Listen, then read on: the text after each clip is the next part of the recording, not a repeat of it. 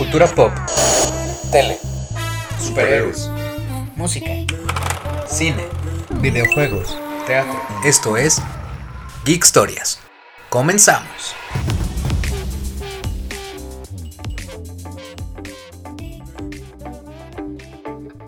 Hey, hola, bienvenidos a un nuevo episodio de Geek Historias, su Pitufi podcast favorito. Empezamos porque hoy 23 de octubre inicia el periodo de Escorpio.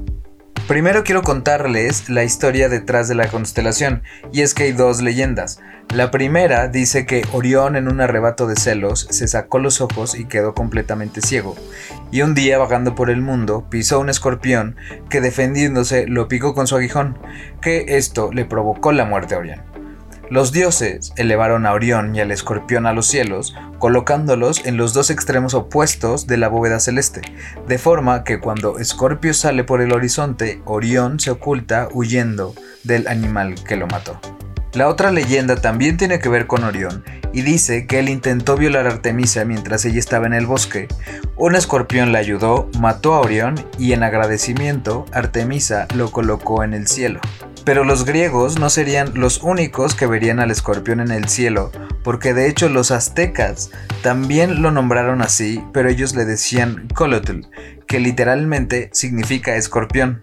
Su estrella alfa se llama Antares, y para todos los fans de los Caballeros del Zodíaco recordaremos que la técnica especial de Milo al final de su aguja escarlata precisamente se llama Antares en honor a la estrella. Pasando a cosas más terrenales, las características de los Escorpio es que tienen mucha imaginación e intuición, además tienen una gran capacidad para el análisis, son energéticos y con mucha fuerza de voluntad, y sin duda son muy, muy sexuales.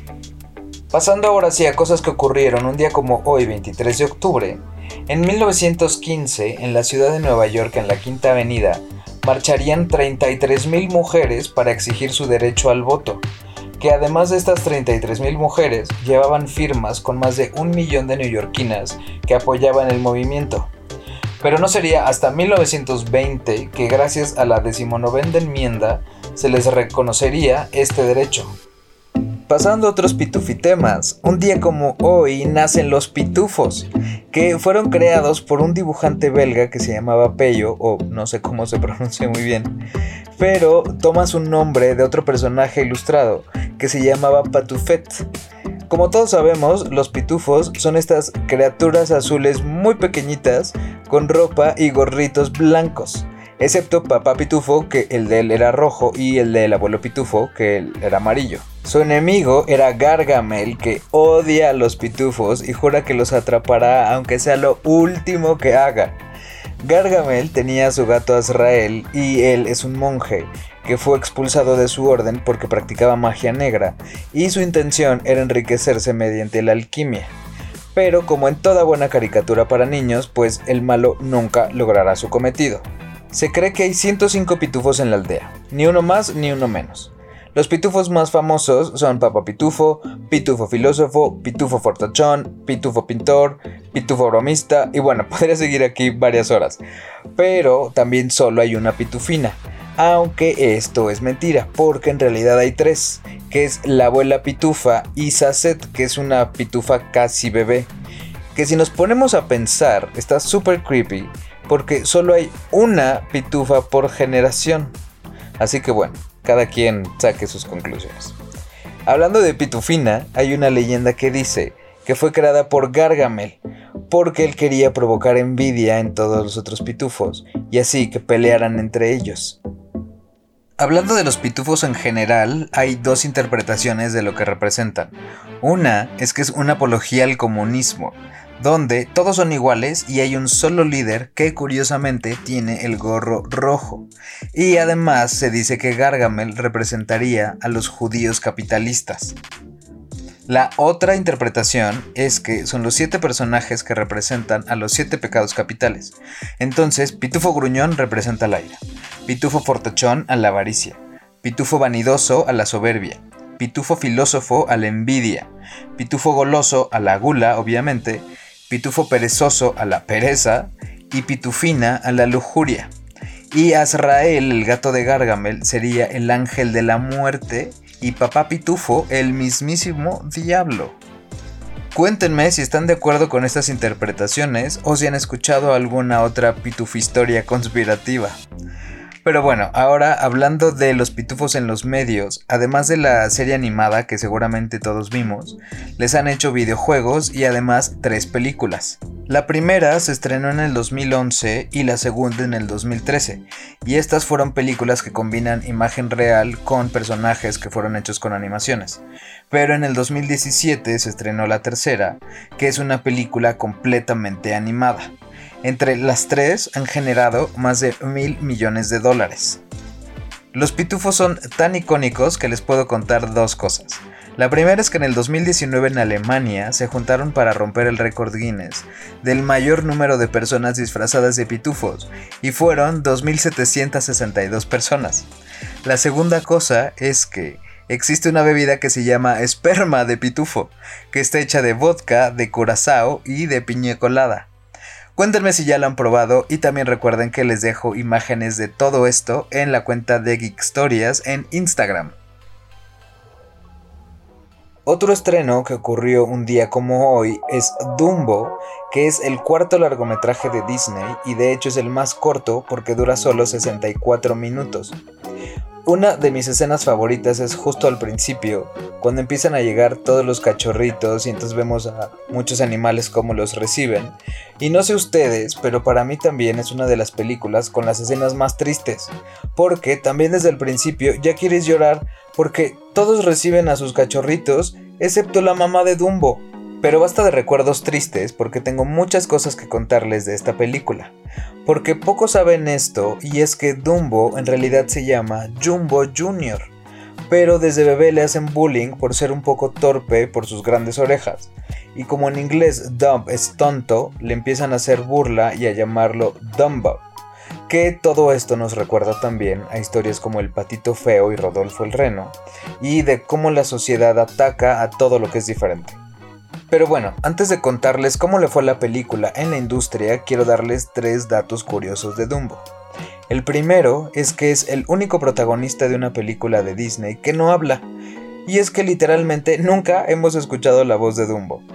El segundo es que la secuencia de los elefantes rosas está inspirada en el trabajo de Dalí, que también era súper fan de Disney, sobre todo cuando metía cosas surrealistas, evidentemente.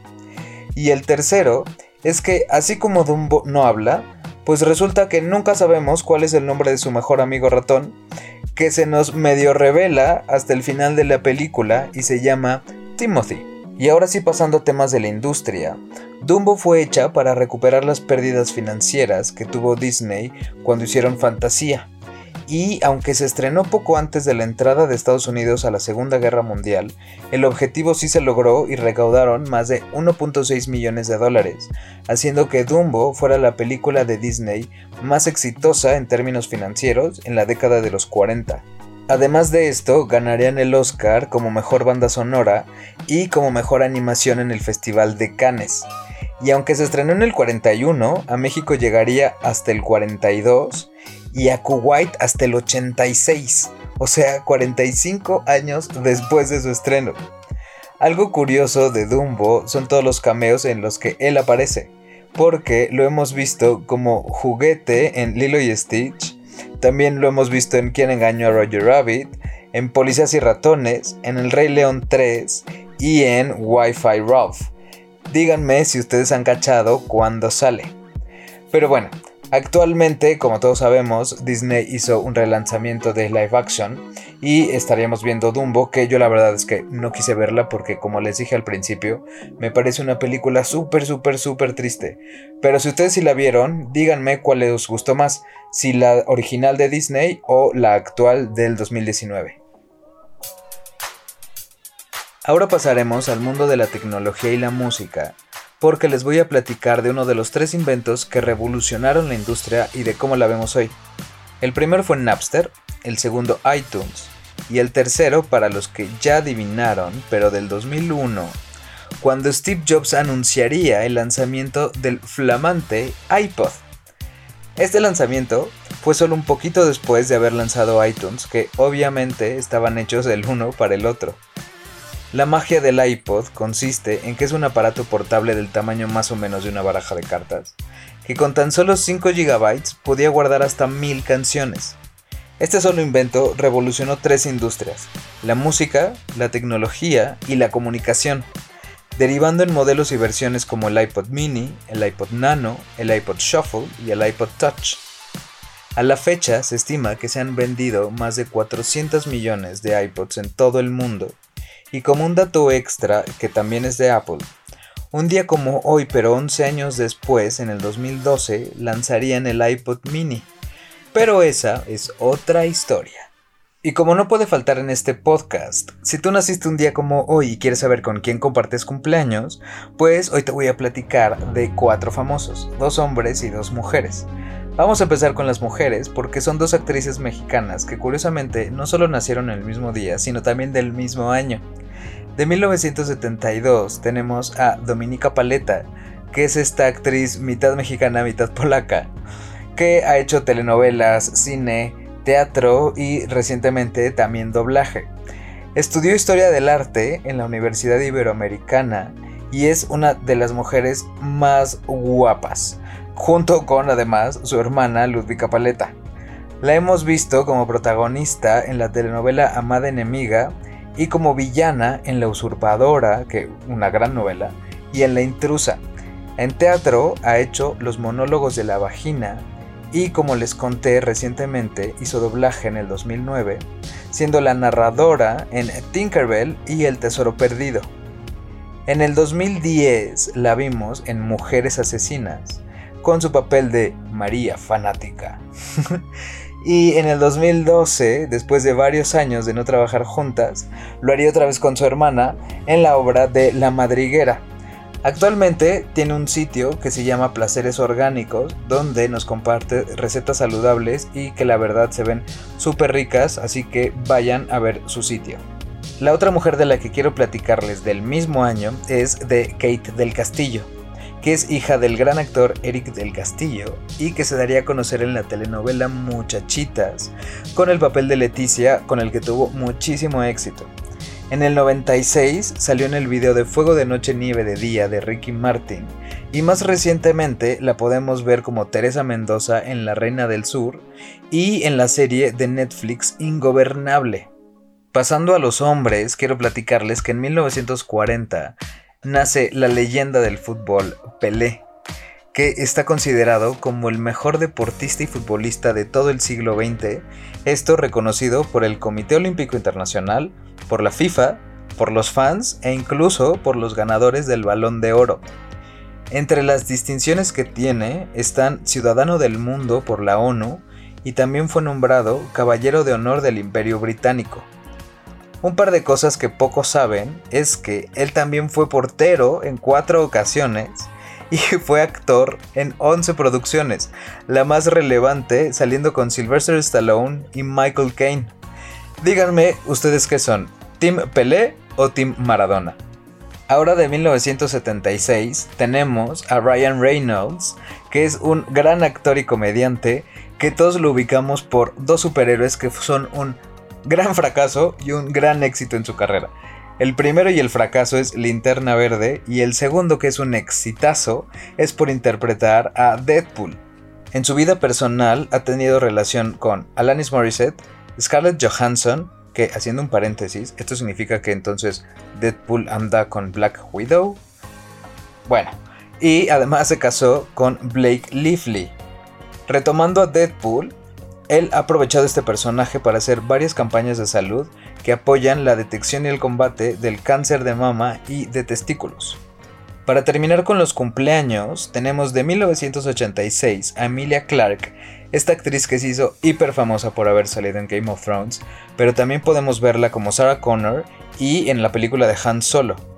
Otra película que me encanta de ella y que por favor vayan a verla es la de Me Before You, que según yo la pueden encontrar en Netflix. Como una anécdota muy curiosa en su vida, es que antes de trabajar para Game of Thrones, literalmente trabajaba en una empresa de alimentación y tuvo solo 24 horas para preparar su audición que literalmente le cambió la vida. Tanto que su Funko fue el más demandado del mercado en todo 2018. Pero como todo lo bueno tiene un fin, ya estamos llegando al final de este episodio. Así que no se olviden de suscribirse al podcast, de seguirme a mí en redes sociales en Instagram, Twitter y Facebook como Lalo Alcántara y también a Geek Stories donde les dejo fotos y videos de todo lo que platicamos en el día. Ahora viajaremos hasta Japón de 1988 cuando se estrena Super Mario Bros. 3 que es el último videojuego de Mario que se hizo para la consola NES, siendo uno de los juegos más vendidos de todos los tiempos, con más de 19 millones de copias. En esta versión veríamos a Mario no solo caminar y saltar, sino que ahora lo podríamos ver volar, con además orejitas y cola de mapache, pero también en traje de rana, de tanuki o metido en una bota verde gigante. El juego está inspirado como si fuera una obra de teatro gigantesca, con referencias súper claras desde el principio, con un telón rojo gigante que literalmente se sube, podemos ver a los árboles y objetos que proyectan una sombra muy cercana, bloques que están atornillados, plataformas que cuelgan como si fueran andamios, y al final del juego vemos que cuando Mario rescata a la princesa, el telón vuelve a bajar. En este juego se introdujeron personajes como los Koopalings, tortugas gigantes, tortugas esqueleto, Buzz y casi logramos ver a Yoshi. Y para los más clavados como yo, hay 16 niveles secreto y un minijuego de memoria integrado que hace homenaje a los inicios de Nintendo. Díganme por favor también si se acuerdan que además de todo esto del videojuego, cuando ibas a McDonald's podías pedir tu cajita feliz y ahí venían todavía más juguetes de Super Mario 3. Oigan, pues muchas gracias por seguir escuchándome. No se pierdan el episodio de mañana porque hablaremos de la caricatura de gárgolas, de Adela Noriega y de Drake. Así que nos oímos y leemos mañana. ¡Chao! Suscríbanse.